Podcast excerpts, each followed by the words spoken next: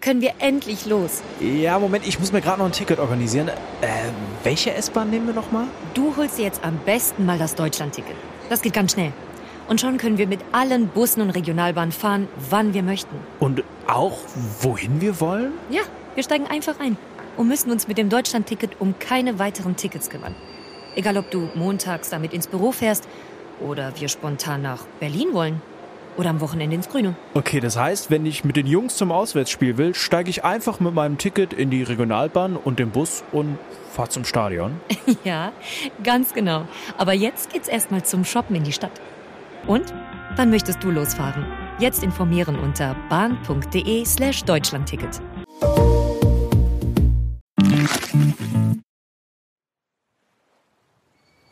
Heute geht's nach Indonesien. Was für eine Destination fällt euch da als erstes ein? Natürlich Bali. Aber wir wollen heute über eine viel unbekanntere Insel in Indonesien sprechen, die mindestens genauso viel zu bieten hat wie ihr berühmter Nachbar. Ich bin Sonja Koller, freie Journalistin bei Travelbook und nehme euch heute in dieser Episode mit nach Java. In fünf Minuten um die Welt. Der tägliche Reisepodcast von Travelbook.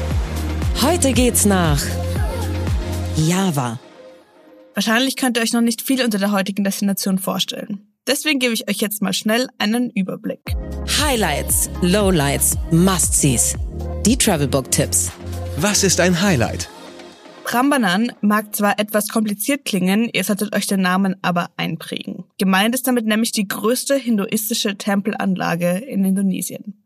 Es wird vermutet, dass schon 85 Jahre nach dem Tod Jesu mit dem Bau der Tempel begonnen wurde, die noch heute zu sehen sind. Teilweise handelt es sich dabei allerdings nur noch um Ruinen. Aber halt, bevor ihr Prambanan direkt abschreibt, unzählige der Tempel sind noch erhalten, so auch der größte der Anlage, der 47 Meter hoch ist. Wo gibt es die besten Restaurants? Wieder ein ungewöhnlicher Name. Jakarta ist zwar nicht die größte, aber definitiv die coolste Stadt auf Java. Manch einer bezeichnet die Studentenstadt sogar als das Berlin Indonesiens. Fest steht, Jakarta ist total kreativ und hip und gilt als kultureller Mittelpunkt Indonesiens. Hier findet ihr also unzählige coole Restaurants und Bars.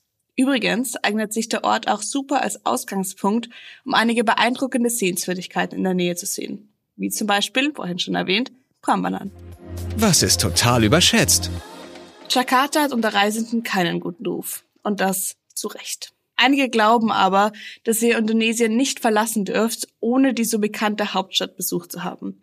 Da kann ich Entwarnung geben, das dürft ihr getrost. Denn Jakarta ist nicht nur laut und schmutzig, man kommt als Tourist kaum voran. In der Hauptstadt Indonesiens herrscht eigentlich Dauerstau. Und obwohl das natürlich nervig ist, verpasst ihr auf der anderen Seite auch nichts, wenn ihr einfach stundenlang im Auto sitzt. Zu sehen gibt's in Jakarta nämlich eigentlich wenig Aufregendes. In Kürze erreichen wir Hauptbahnhof Angleis. Reisende Flughafen bleiben an Bord. Nächster Halt, Hauptbahnhof. Wo du bist, geht nur dich etwas an. iOS hilft dir zu bestimmen, mit welchen Apps du deinen genauen Standort teilst. Es steckt mehr in einem iPhone. Was man unbedingt tun sollte. Wer Java bereist, darf zwar die Hauptstadt, aber auf keinen Fall den Mount Bromo auslassen. Ihr könnt nämlich nicht nur die wüstenartige Landschaft um den Vulkan herum aus nächster Nähe betrachten, sondern direkt zum Krater hinaufgehen. Die Wanderung ist nicht allzu anstrengend und nach 30 Minuten steht man oben. Und zwar direkt am Krater. Ich kann euch sagen, ich war ziemlich geschockt, dass man direkt aus nächster Nähe in die Tiefe des aktiven Vulkans schauen kann. Eine Absperrung oder andere Sicherheitsverkehrungen gab es nicht. Aber das Erlebnis war so einmalig, dass ich es nie vergessen werde. Geld, Sicherheit, Anreise. Die wichtigsten Service-Tipps für euch. Was macht man am besten, wenn es regnet? In Indonesien regnet es vor allem während der Regenzeit zwischen November und März ständig. Mindestens einmal täglich und dann sehr stark. Dann hilft auch die stärkste Regenjacke nicht mehr und es gilt, einfach abwarten.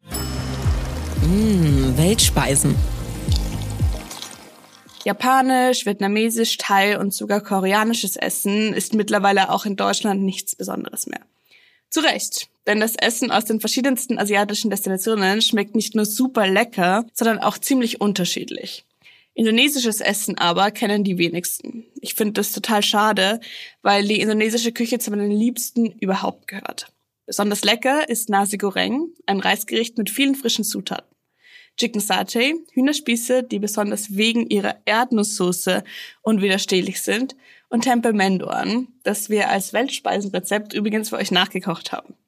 Ach, und ich darf Gado Gado nicht vergessen. Das ist gedünstetes Gemüse, das wieder mit dieser unglaublich leckeren Erdnusssoße serviert wird. Do's and Don'ts. Do spend some time on the beach. Ich habe euch jetzt vor allem von kulturellen Highlights erzählt, die ihr auf Java erleben könnt. Aber glaubt nicht, dass es auf der Insel nicht auch traumhafte Sandstrände gibt. Dort könnt ihr deutlich günstiger als auf der Nachbarinsel essen, schlafen und es euch gut gehen lassen. Und auch surfen kann man auf Java gut. Ich hoffe, ich habe euch davon überzeugen können, dass Indonesien, mein absolutes Lieblingsreiseland, mehr ist als Movie Bowls auf Bali. Das war's für heute wieder mit In 5 Minuten um die Welt, der tägliche Reisepodcast von Travelbook. Ich bin Sonja Koller und ich freue mich darauf, wenn wir uns das nächste Mal wieder hören. 15 Sekunden Auszeit